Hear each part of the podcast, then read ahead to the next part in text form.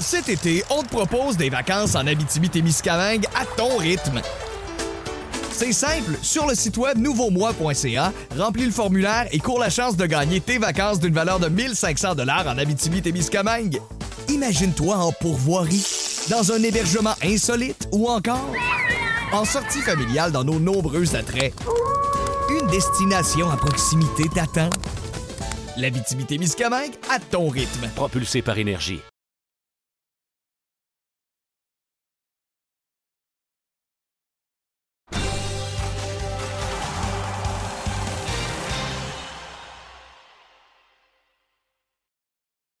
Bienvenue à compte complet, notre balado hebdomadaire sur le monde du baseball à la en compagnie de Marc Griffin.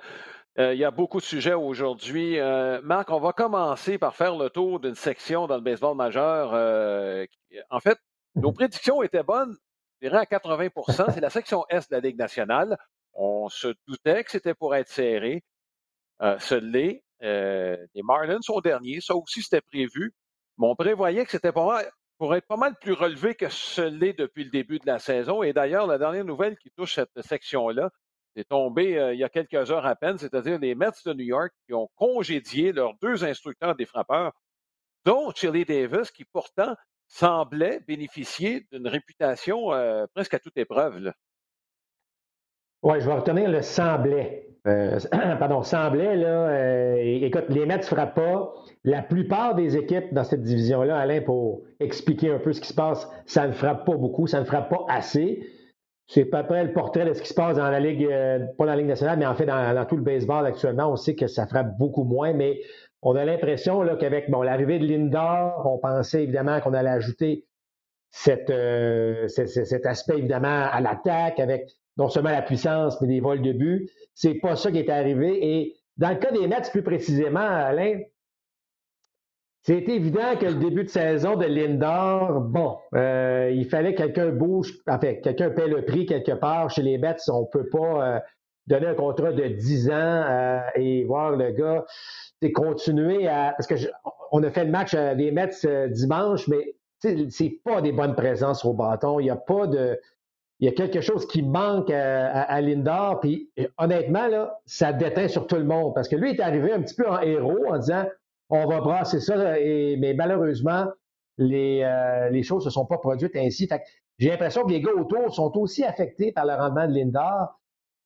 Est-ce qu'on a, est qu'on a consulté Lindor? Parce que vous savez, lorsqu'on congédie un instructeur ou deux, euh, des, des, frappeurs, deux instructeurs de frappeurs, habituellement, on, on, demande un peu ce qui se passe euh, aux vétérans de l'équipe ou à quelques joueurs. Alors, euh, alors, euh, c'est sûr qu'un va avec l'autre, évidemment, dans, cette décision-là, en espérant que ça puisse fouetter euh, Lindor et compagnie pour que les Mets puissent commencer à frapper la, balle. Oui, parce que, bon, oui, bon, à l'issue du match de dimanche, on était premier à la suite de la victoire ou de la défaite des Phillies, dépendant du point de vue. on va y revenir aux Phillies dans quelques instants, mais écoute, on a gaspillé de des performances euh, absolument magistrales de Jacob DeGrom depuis le début de la saison. C'est des matchs qu'on ne reverra plus, cela, euh, avant le match de dimanche. C'est trois points par match. Euh, oui, il y a des équipes qui avaient un OPS plus inférieur aux Mets de New York, dont les Phillies de Philadelphie. N'empêche que les attentes sont plus élevées que de jouer 500 cette année chez les Mets. Ben, je te dirais que pour la plupart des équipes de cette division-là, mais ce que tu dis sur Jacob DeGrom, c'est, c'est épouvantable, Alain. ces gars-là, si on lui avait donné là, un point de plus pour une trentaine de départs, euh, écoute, j'ose imaginer sa fiche. C'est le meilleur, euh, évidemment, c'est le meilleur lanceur du baseball actuellement. Euh, mais il va falloir que ça bouge pas mal à l'attaque parmi toutes les équipes, si on veut évidemment qu'on on ait cette division-là plutôt relevée à quoi on s'attendait. Bon, rapidement, les Braves d'Atlanta, je pense que le consensus, c'est l'équipe la plus talentueuse de cette section-là. Euh, euh, Ronald Acuna Jr. a été nommé le joueur du mois. Il n'y a aucun souci. Freeman, ça va un peu moins bien. Euh, dans l'ensemble, est moins bien appuyé. Et là, on vient de perdre notre receveur numéro un pour au moins deux mois.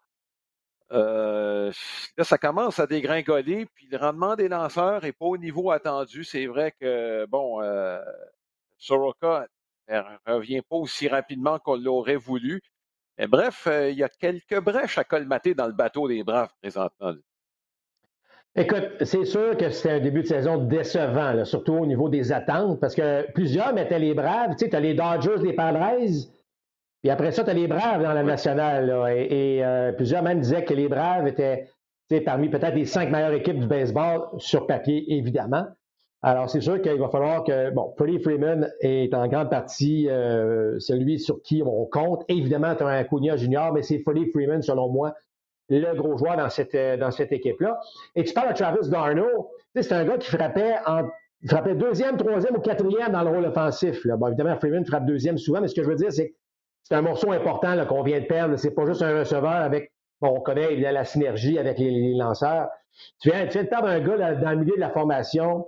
Euh, je connaissais Alex Antopoulos. Le téléphone doit déjà commencer à sonner à quelque part, Alain, euh, parce qu'évidemment, bon, on est en deçà des attentes.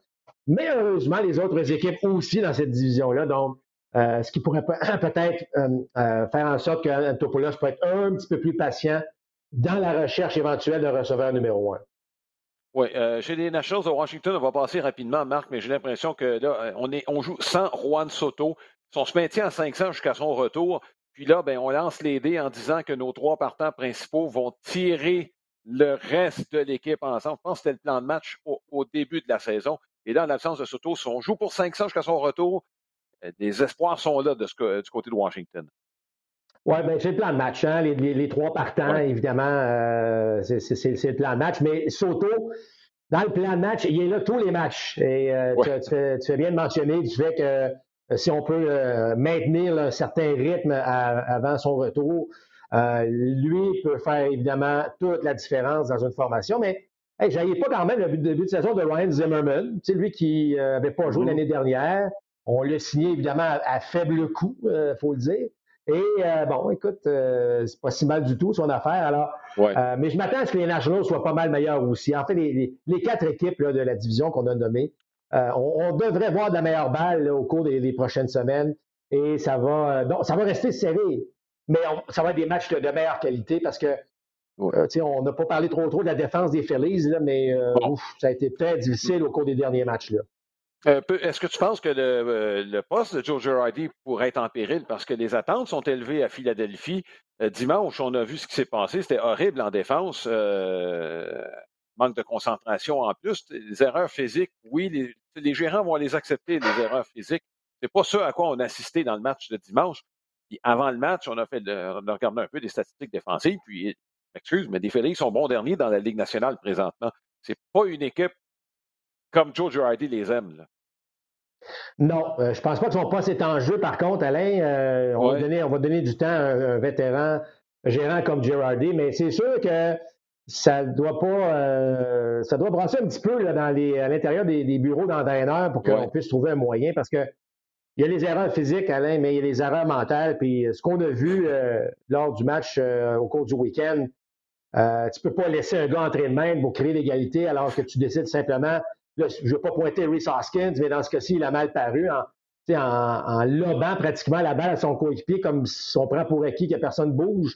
Euh, tu ne veux, pas voir ça dans cette section-là, surtout pas dans cette mm-hmm. section-là où, évidemment, une victoire euh, de plus en fin de la saison peut faire une énorme différence. Oui, oui. Il y a un absent quand même important, il faut le mentionner, John Segura, qui avait un bon début de saison, qui ne joue pas présentement. Puis, euh, si on veut bouger chez les Félix, il euh, va falloir se trouver quelqu'un qui est capable de jouer au champ centre puis qui est capable de frapper moindrement parce que c'est on n'a aucune production à cette position présentement et il n'y a pas de frappeur de choix. Donc, c'est dommage à dire, mais présentement, on joue à 6. Euh, j'ai inclus le deuxième but. Bon, maintenant, il n'y a rien prouvé encore pas que c'est un retour automatique. Je dis juste qu'avec ce qu'on a présentement, l'attaque se limite à six joueurs. Donc, ça veut dire, théoriquement, qu'il y a trois manches au cours du match où les lanceurs n'ont pas travaillé trop, trop fort. Euh, c'est de la pression sur le haut d'alignement des Phillies. Bon, exact. Écoute, euh, encore une fois, on, risque de se répéter. C'est tellement une section euh, relevée qui va être serrée jusqu'à la fin. Si tes frappeurs 7-8-9 produisent, ou en fait, peut-être pas 7-8-9 dans la Ligue nationale, mais pratiquement 6-7-8, il va falloir que ça mm-hmm. bouge euh, un petit peu plus. Puis effectivement, moi, je suis convaincu qu'on est à la recherche d'un champ centre, Alain. On peut pas avoir. La ligne du centre, oui, je comprends qu'en défense, c'est important, mais euh, dans le baseball d'aujourd'hui, votre de centre est un, c'est un gars de haut de l'alignement, c'est un gars qui va produire des points. Donc, c'est important que les Phillies puissent avoir un minimum de production à ce niveau-là en attaque. Euh, un petit mot sur les Blue Jays de Toronto. Euh, bon, Vlad a recommencé à frapper comme on s'y attendait lorsqu'il est arrivé dans le baseball majeur. Euh, meilleure condition physique, il est en train de démontrer que c'est, c'est pas de la chance. La balle est, partie vite. On, se parle ce mardi. Et lundi, dans le premier match sur la côte ouest contre les Aces d'Oakland, les deux balles frappées les plus solidement dans le match a été par Vlad Guerrero. Des balles frappées, s'il vous plaît, au champ opposé. Ça démontre juste la vitesse de son bâton. Euh, on en a parlé de, de, Vlad Junior. Springer est revenu. Ça a fait du bien le temps que ça a duré. Marc, est-ce que ça t'inquiète un peu de le voir tout de suite sur la liste des joueurs blessés? Euh, ben, il n'est pas blessé sur la liste officiellement, là, mais euh, bon. Non, non. Ben, je dirais que ça m'inquiétait. Lorsqu'on l'a mis sous contrat, bon, Springer a des bonnes saisons, mais bon, on vieillit un petit peu. Ça, ça, peut devenir un joueur fragile. Je ne dis pas que ça m'inquiétait au point de se dire, bon, mais la blessure de début de saison a fait, euh, bon, euh, pas, pas, pas le pire, mais ça partait moins bien, cette longue relation, et on, voyait l'enthousiasme qu'on avait autour de la formation des Jays. Puis là, pouf, le gars que tu vas chercher n'est pas disponible au départ.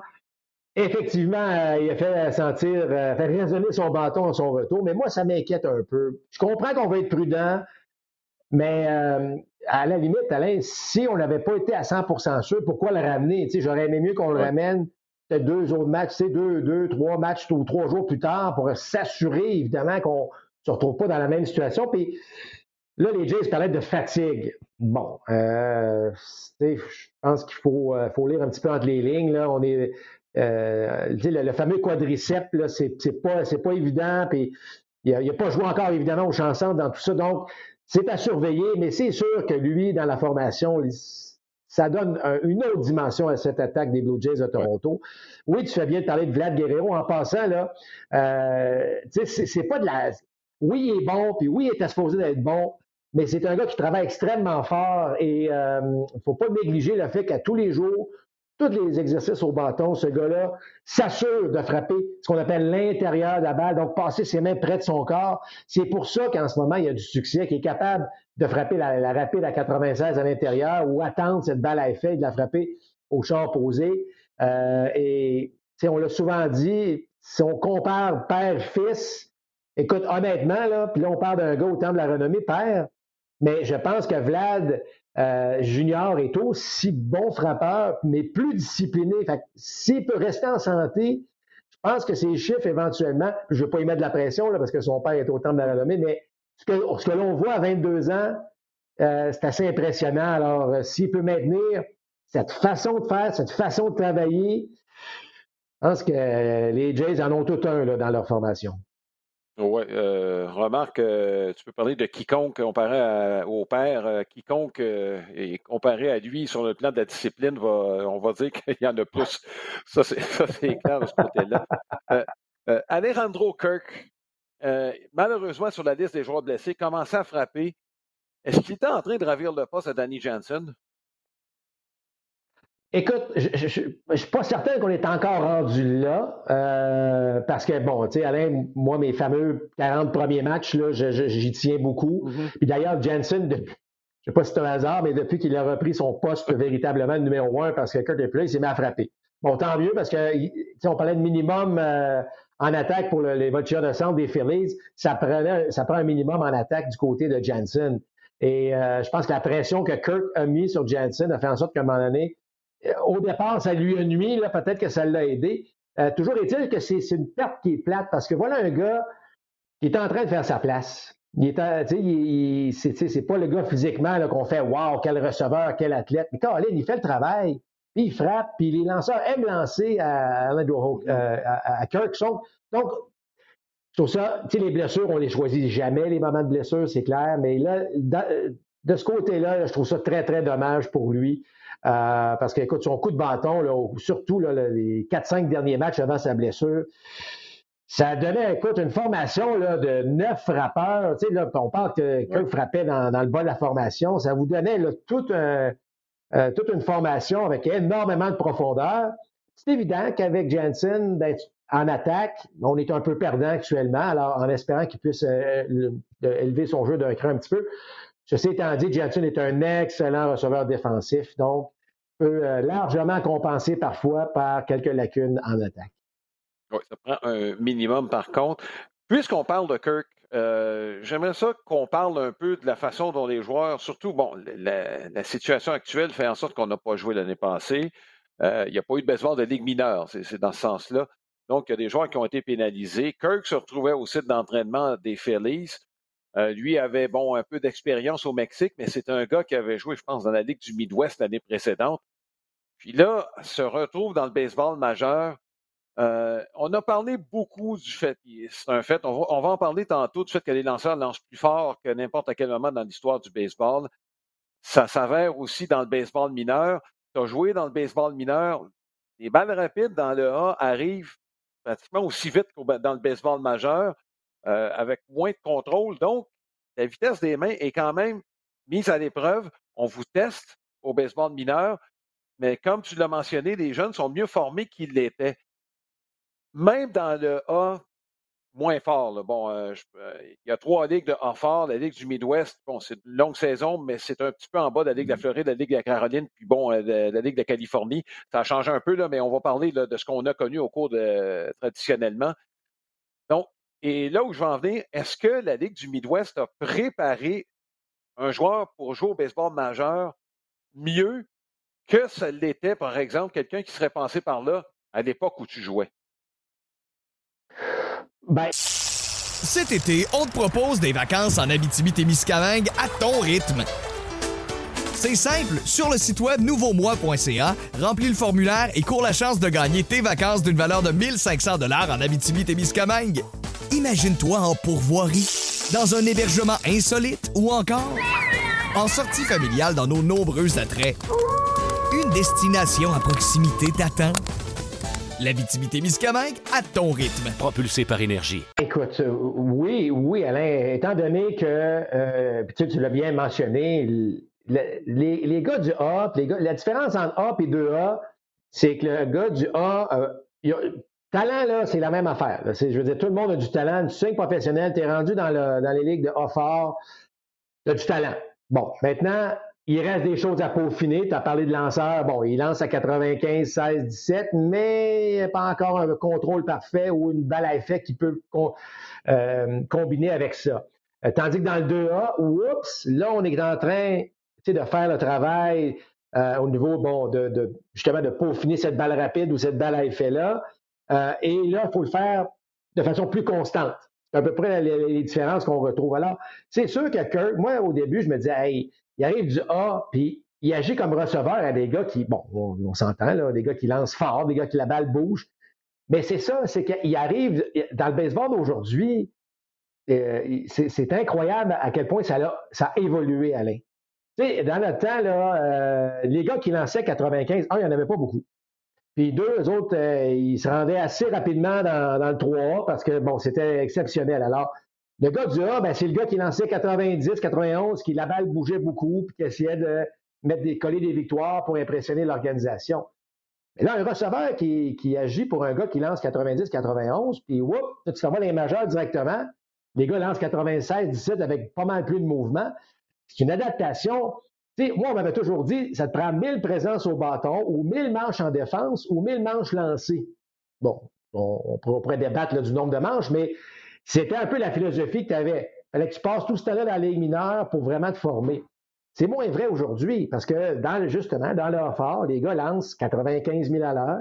Donc, le receveur, lui, il est, prêt, il est prêt. Il est même meilleur parce que les gars ont plus de contrôle en haut.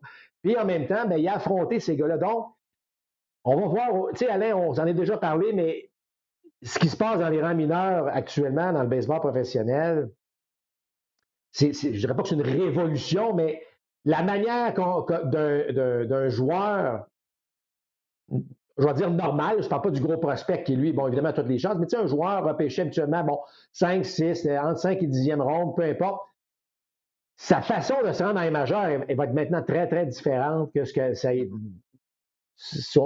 qu'on trouvait il y a peut-être là, une dizaine d'années, avec évidemment, on a enlevé des équipes et tout ça. Donc, le baseball change, mais c'est quoi la bonne nouvelle? Je sais qu'il y a des villes qui ont perdu leurs équipes et tout ça, mais la bonne nouvelle, c'est que le calibre de jeu va augmenter.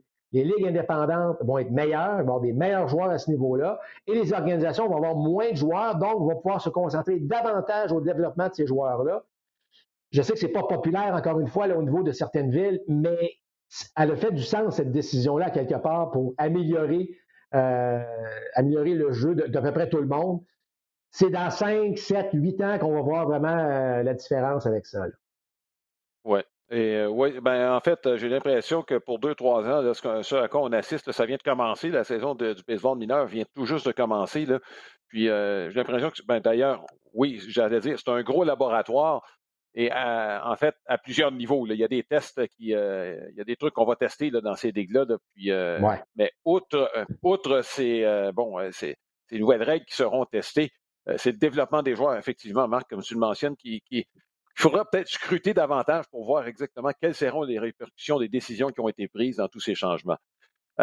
écoute, les Dodgers de Los Angeles, à un moment donné, tout le monde disait Mon Dieu, ils vont en perdre combien cette année? Est-ce qu'ils vont gagner 120, 130 Oups, d'un c'est revenu assez vite. Hein. Au baseball, tu te dis que bon, tu vas en perdre euh, quoi? Tu vas en perdre 60, tu vas en perdre euh, tu vas en gagner 60. Tu vas en gagner 60. C'est ce que tu vas faire avec c'est ce que tu vas faire avec le reste qui va déterminer. Puis, euh, ça s'est appliqué aux Dodgers. Et là, on fera pas mal moins. Nonobstant dimanche, là, où il y a eu 7 points produits et 8 de la part de BT et Pollock, là, ça c'était l'exception qui confirme la règle. Mais là, on vient de perdre Dustin May. Et on vient de le perdre pour longtemps parce que comme tu l'anticipais. Ce que tu avais entendu comme réaction, là, euh, bon, euh, ça s'est malheureusement avéré, c'est-à-dire c'est l'opération Tommy John.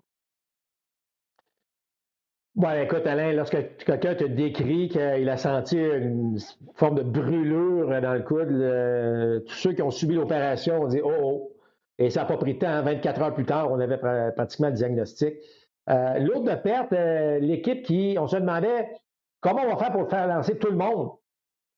Euh, parce que ne faut pas oublier que David Price revenait au jeu. Euh, qui a mm-hmm. démontré des, bonnes choses l'année dernière.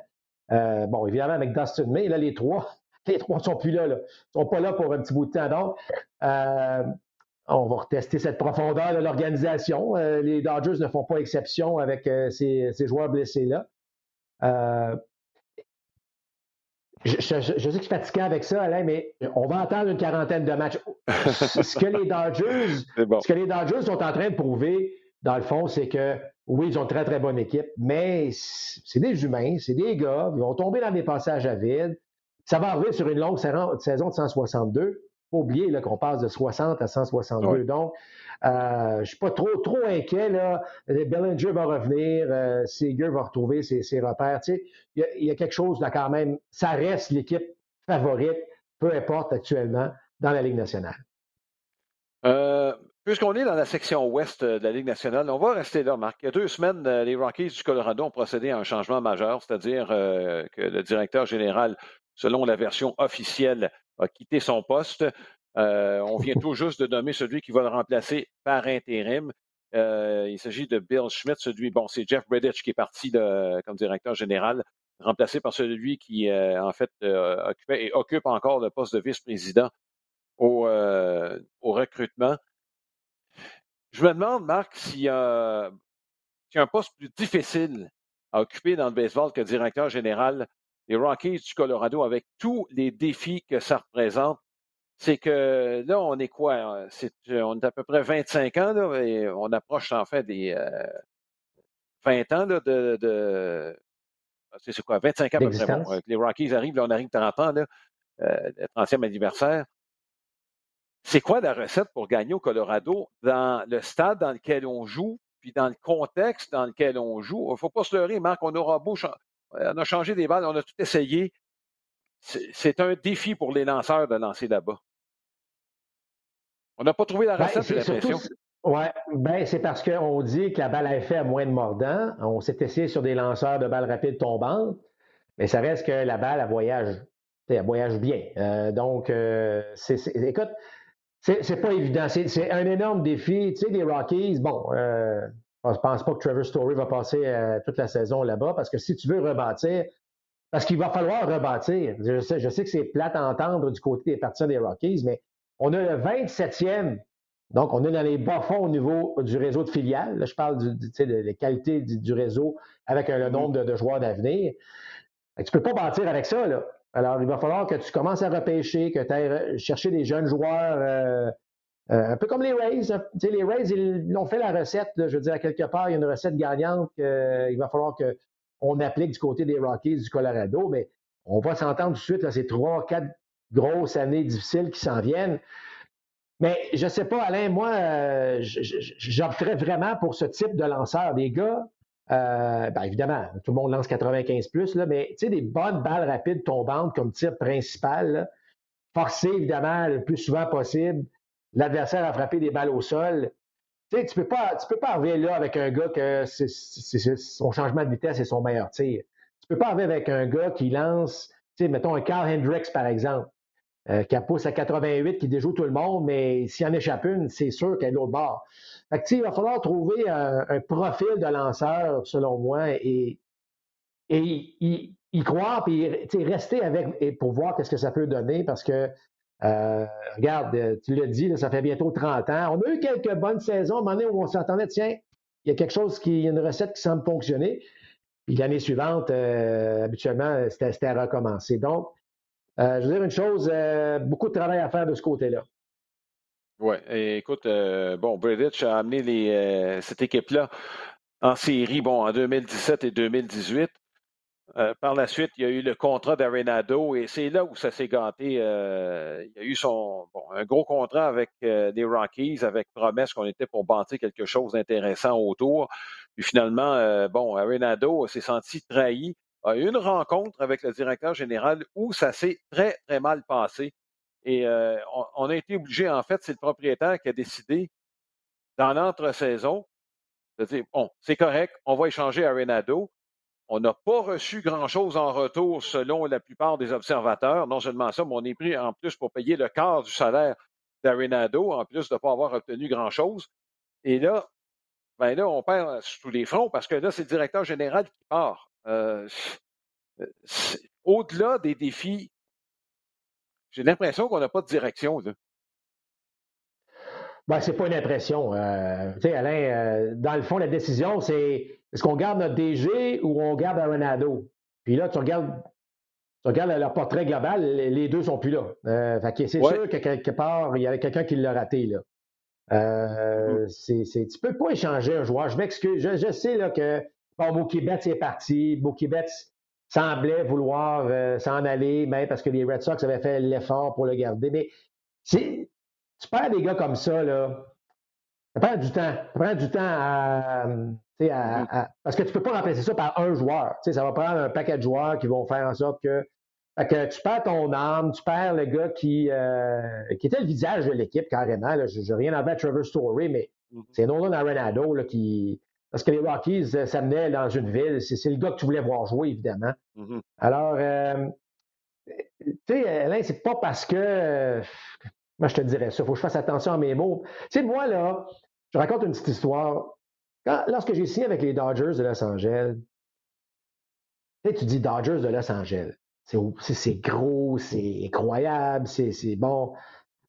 Et honnêtement, là, j'étais un peu déçu, dans le sens que tu sais, c'est pas. Comment je te dirais ça? les gens étaient corrects, c'est des gens compétents. je parle du directeur de Ligue mineure, puis l'assistant au directeur gérant, mais pas parfait. Tu sais, c'est pas comme hyper discipliné, puis on prend des décisions. Tu comprends ce que je veux dire? C'est que j'étais un peu. Je pensais que c'était un petit peu plus euh, haut de gamme, si tu veux. OK? J'avais avec les expos, même constat. Dans le sens que euh, on embauche du monde, puis parfois il est bon, parfois il est moins bon, puis euh, des fois je me demande à quel point on va faire nos devoirs pour aller chercher ce genre de personnes-là. Mm-hmm. Ça me fait penser un peu à ça, c'est que là, on arrive avec les Rockies, puis ta question était hyper pertinente. On, on sait-tu où on s'en va vraiment avec les Rockies du Colorado? Moi, j'ai l'impression qu'on n'a aucune idée. c'est vraiment mon opinion. Euh, ouais. Ouais, vas-y, Alain. Ben, euh, j'allais dire, bon, Trevor Story, la question, dans le fond, c'est pas de savoir s'il va être échangé, c'est de savoir si au 31 juillet, ce sera fait. Moi, j'ai l'impression que la question, c'est un peu ça en ce qui concerne Dustin May. Euh, au cours du dernier week-end, il y a eu quelques discussions corsées Et je veux qu'on reparle un peu de l'émotion dont on a parlé un peu plus tôt lors de nos balados depuis le début de la saison, en faisant référence à Fernando Tatis, et qui est très expressif quand il joue sur le terrain, avec le gros sourire et, tout ça. Mmh bon, et il y en a qui ont peut-être un trop plein d'émotions. il y a quelques lanceurs qui étaient très contents d'avoir retiré sur des prises leurs adversaires dans des circonstances qui étaient cortées. Et ça a fait réagir les frappeurs. Là, euh, bon, est-ce que c'est des frappeurs qui sont trop chatouilleux ou on en a peut-être mis un peu trop? Parce que je veux juste préciser une chose, c'est pas la première fois que des lanceurs agissent de la sorte. Je pourrais, te donnera des exemples un peu plus tard, là. Mais en fin de semaine, là, bon, euh, il y a Alvarado puis Adrian Garrett. Bon, euh, Alvarado avec les Phillies puis Garrett avec les Reds de Cincinnati. ça n'a pas plu aux frappeurs, de la, réaction après des retraits sur des prix. La différence, Alain, à ce que tu dis, c'est que tu as démontré de l'émotion, puis être carrément arrogant. Tu sais, c'est deux choses. Puis, euh, bon, dans le cas d'un. Tu sais, tout est dans le moment de le faire.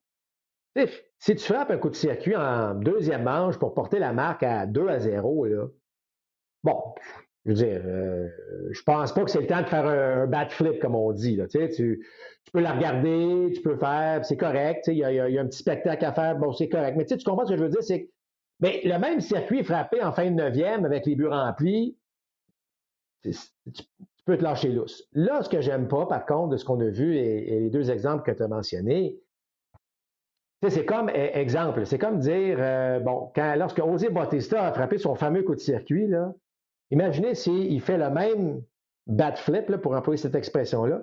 Là, après ça, il se, retourne dans l'abri et regarde chacun des joueurs avec un sourire. Tu comprends? Là, ça n'aurait pas passé. C'est de l'arrogance. Il, a célébré, il a lancé son bâton, c'était parfait. Dans le cas de ce qu'on a vu là, au cours du week-end, on dirait que c'était prématuré. Il avait préparé avant même le résultat là, que je vais, je le rincer, lui. Là. Je, vais, je vais dire ma façon de penser. Ma c'est pour ça que c'est deux poids, deux mesures. Il y a ces deux exemples qui sont différents, dans, selon moi. Alors, oui, on peut démontrer nos émotions lorsqu'on est content. Euh, dans le cas de, euh, du releveur des, des Phillies, là, il avait. Alvarado. Il avait. exact. Il avait réagi. Il s'était retourné, là, puis il avait fait comme une réaction. Euh, ouais, on l'a eu si c'était, s'il avait décidé d'arrêter cela, ça aurait été parfait. Il a démontré une émotion, il était content. Là, il se retourne, puis il commence à pointer le frappeur. C'est là que j'embarque pas. Puis il faut vraiment faire la distinction, euh, Alain, entre, entre démontrer nos émotions, d'être content euh, d'avoir réussi à retirer ou frapper le coup sûr, mais là, de commencer à pointer, puis pointer le banc adverse, puis à un moment donné, là, c'est. Alors, c'est pour ça que. Euh, faut être prudent parfois dans ce genre de choses. Mais là, je te relance, Marc, parce que c'est pas la première fois qu'on voit des releveurs agir de la sorte. Euh, dans les années 80, je me rappelle d'un releveur, ça n'a pas fait long dans le baseball majeur, mais ceux qui l'ont vu à l'œuvre ne peuvent pas l'avoir oublié, l'animal. C'est comme ça qu'on l'avait surnommé Brad Leslie, qui, euh, en fait, après un retrait sur des prises, a l'impression qu'il s'en allait comme Hulk Hogan, le lutteur, en montrant ses gros muscles, puis euh, l'impression qu'il était sur le point de détacher sa, bon, euh, euh, sa, camisole et tout. Les, et tout. C'est pas des premiers à exprimer de la sorte. rappelle-toi Dennis Ackersley, euh, qui, même envers des anciens coéquipiers des Red Sox de Boston, qui faisait comme s'il sortait le revolver puis le pointait vis-à-vis du frappeur qui venait de retirer sur des prises. comme je te dis, je ne dis pas que je suis d'accord avec Adrian Garrett et Alvarado, mais c'est pas la première fois que ça se fait. Je trouve que la ligne, quelquefois, n'est pas si nette que ça entre l'arrogance euh, auquel tu fais référence et l'émotivité qu'on veut voir sur le terrain. Cet été, on te propose des vacances en Abitibi-Témiscamingue à ton rythme. C'est simple, sur le site web nouveaumois.ca, remplis le formulaire et cours la chance de gagner tes vacances d'une valeur de 1500 dollars en Abitibi-Témiscamingue. Imagine-toi en pourvoirie dans un hébergement insolite ou encore en sortie familiale dans nos nombreux attraits. Une destination à proximité t'attend. La Miscamingue à ton rythme. Propulsé par énergie. Probablement. J'ai aussi Rob DeBow en tête, Rob DeBow qui est capable de manifester euh, un peu aussi. Euh, Mais bon, euh, moi, moi j'ai joué avec Huguette Turbina, j'ai joué avec Carlos Perez dans les rangs mineurs. Je n'aimais pas non plus, les gars, pour, mais honnêtement, j'ai toujours trouvé que c'était fait dans. Tu sais, Carlos Perez, à l'époque des expos, il le faisait régulièrement. Ça faisait partie un peu de son personnage. Donc, alors si quelqu'un le fait, encore une fois, j'excuse pas Denis Eckersley, là, mais lui mm-hmm. aussi, ça faisait partie un peu de sa façon de faire les choses. C'était pas surprenant. À, la limite, là, lorsqu'il tirait un gars, on attendait voir, ah, OK, ça va être quoi sa réaction. ça faisait partie un peu du spectacle. Et si tu le fais une fois, euh, une fois par mois, juste pour euh, pointer un joueur en particulier, en tout cas, je, écoute, Alain, ça va être un éternel débat, là, mais je pense que c'est vraiment là. Il ne faut pas que ça devienne personnel. Il faut que ce soit une réaction émotive vis-à-vis de la situation qui se passe, puis elle, pourrait être, à la limite, parfois même plus exagérée, là, mais il faut que ce soit instinctif. C'est une réaction normale parce qu'on est dans le feu de l'action, puis la, situation nous fait en sorte que. Mais pas, pas, pas, de, pas de pointer, en tout cas, selon. Mais encore une fois, si tu le fais tout le temps, à chaque frappeur, à chaque fois que tu retires un gars, bon, ben écoute, on va s'habituer, puis les gars vont en rire plus que d'autres mm-hmm. choses. Ce qui n'a pas été le cas encore là, euh, euh, avec, avec les lanceurs dont on a fait mention. Bon. Dernier sujet sur lequel on va élaborer un petit peu, parce que là, il y a un mois de jouer dans le baseball majeur. On a mentionné en début de balado, euh, quand on a parlé de l'Est de la Ligue nationale, les statistiques à l'attaque sont en forte baisse. le MPP, là, euh, aux dernières nouvelles, c'est autour de 700, on ne l'a pas atteint encore. On est loin du 750 qu'on avait il, y a, deux, euh, il, y a, deux, ans à peine. Euh, bon, la manque d'attaque chez les Mets, ça a coûté l'emploi aux deux instructeurs des frappeurs. J'ai jeté un petit coup d'œil sur les chiffres, Marc. Tu pourras peut-être élaborer là-dessus. Qu'est-ce qui a changé au fil des années? Puis là, ben, j'ai pris quand même, bon, je suis allé voir cette année, l'année passée, et là, j'ai reculé jusqu'en 1990. 90, 2000, 2010, 2020. Le, pourcentage de prise des lanceurs est à peu près le même. Le pourcentage d'élan, ça, ça m'a surpris, est à peu près, ça ne change pas beaucoup, il n'y a pas beaucoup de fluctuations. Le chiffre qui a changé le plus, c'est le taux de contact qui est passé de 80% euh, au, bon, euh, mettons, en 2010, c'était à 79, mais on s'entend que 79-80, ça ne changera pas grand-chose. Mais là, on est rendu à 72. Euh, là, c'est une baisse de 10% par rapport à ce qu'on a vu il y a, il y a 10 ans à peine. Donc, plus d'élan dans le vide. Il y a une chose qui est établie, plus tu vas avoir de vélocité, plus tu vas avoir de retrait sur des prises. Vous n'êtes pas convaincu, demandez à Nolan Ryan, va vous le dire. Et tous ceux qui l'ont affronté.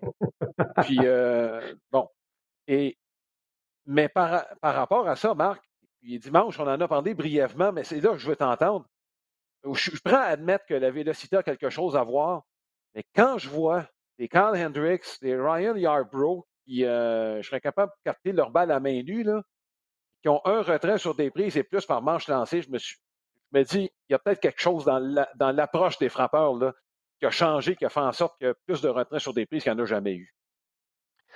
Ben, c'est exact. C'est l'approche des frappeurs, euh, Alain, c'est aussi simple que ça. Euh, c'est longtemps, là, longtemps. Bon, oui, il y a eu des périodes de coups de circuit, là. On peut se rappeler la période de Babe Ruth. Puis, euh, tu sais, tu regardes l'histoire du baseball, puis tu la connais mieux, encore mieux que moi, Alain, mais tu sais, ça fluctué. Hein? Il y a eu des périodes où il y en a eu plus, des périodes qui en a un petit peu moins. Mais ça reste que longtemps, l'approche était d'éviter le retrait sur des prix. Alors, tu pouvais, évidemment, bon, idéalement, je te dirais même qu'à un certain moment donné, il y avait beaucoup de frappeurs qui ne voulaient pas se rendre à deux prises. on voulait faire mettre la balle en jeu avant d'avoir deux prises parce que statistiquement, puis tu le sais très bien, Alain, un frappeur qui tombe à deux prises, bon, la moyenne mm-hmm. chute drastiquement. Bon, ceci étant dit, c'est un peu à cause de ça, d'ailleurs, que l'approche des frappeurs a changé. Parce que statistiquement, à deux prises, même avec une approche de je vais mettre la balle en jeu, je frappe quand même sous la barre des 200. Je suis plus proche de 100 que de 200. Là. Alors, c'est là qu'on s'est dit, pourquoi avoir une approche de contact tant que je peux avoir une, autre approche agressive, donc en, en, mode attaque, même à deux prises. Et c'est là que il y a eu moins de balles en, jeu. C'est là qu'on euh, travaille moins le compte. Euh, puis quand je dis travailler le compte, c'est, on revoit de plus en plus, c'est-à-dire que des gars comme Bryce Harper, des gars comme, puis je pense que c'est un peu plus flagrant, là, euh, Bichette. Alors, ces gars-là, là, dans des, en mode attaque, donc des comptes de deux balles, aucune prise, deux et une, trois et une, mettent beaucoup de jambes. Hein? Il, y a, ce qu'on appelle le fameux leg kick. Les gars lèvent la jambe et ils veulent attaquer la zone. Et rendu à deux prises, lèvent plus la jambe. La jambe reste au sol. Donc, il y a une approche qui, commence à revenir de se dire, finalement, je ne perds pas tant de puissance que ça, mais je vais quand même avoir une approche différente à deux prises. Et c'est pour ça, Alain, que je crois que ça va revenir, toute cette affaire-là. C'est-à-dire que Là, on on vit un moment où les lanceurs sont dominants. On n'a jamais fait bouger la balle autant à des vélocités aussi impressionnantes. On le voit, là. Écoute, il y a des gars qui lancent 100 000 à l'heure, la balle bouge d'à peu près euh, un pied. J'exagère à peine. Alors, je pense que les frappeurs vont finir par trouver une solution de couper un peu dans leur élan, mais qui ne coupera pas cette puissance-là et qui va permettre donc d'avoir plus de balles en jeu euh, ça ment pas, là, surtout que le baseball est un sport de statistiques. Un frappeur qui a deux balles, aucune prise, deux et une, trois et une.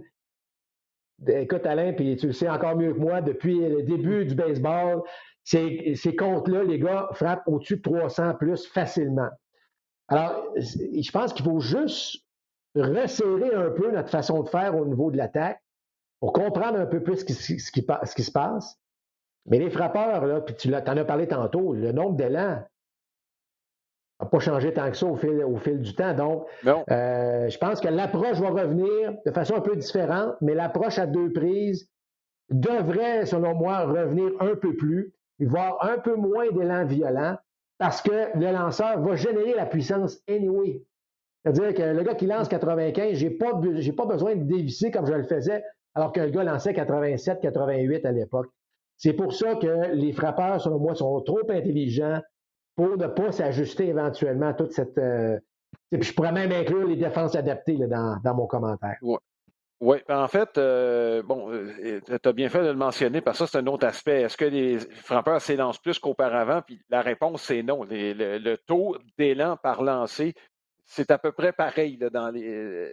Bon, d'une année à l'autre. Moi, je, pensais honnêtement que ça, ça, avait baissé un peu. Là.